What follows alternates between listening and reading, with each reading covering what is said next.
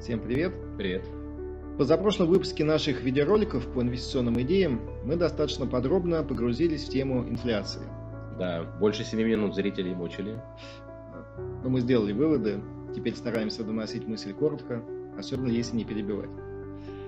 А может попробуем сейчас 5 минут уложиться тогда? Челлендж? Челлендж. Давай, только не тараторь, пожалуйста. Хорошо.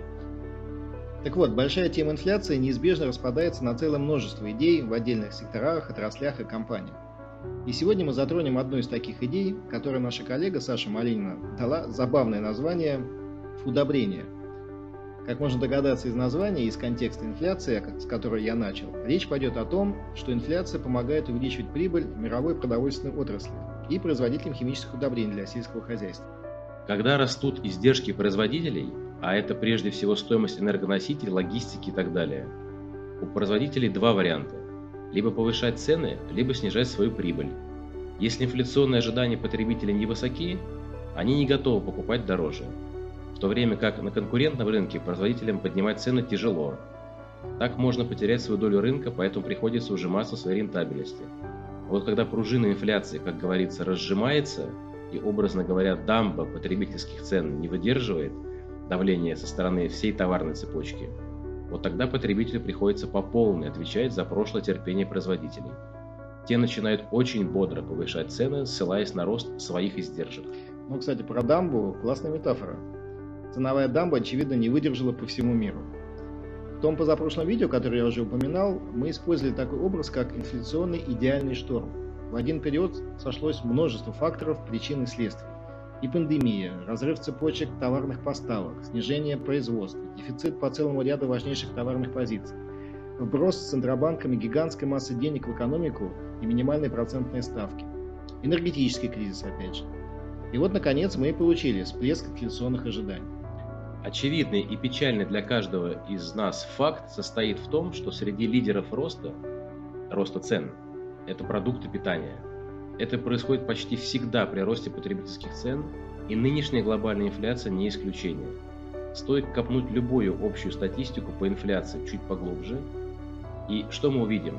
Рост цен на продовольствие, мягко говоря, существенно, даже пугающе, опережает средний темп инфляции. Что мы в итоге имеем на стороне производителей? Во-первых, агропромышленный сектор – явный бенефициар инфляции. Производители удобрений и сельскохозяйственной продукции значительно увеличили маржинальность бизнеса на фоне заметного роста потребительских цен на продукты питания по всему миру.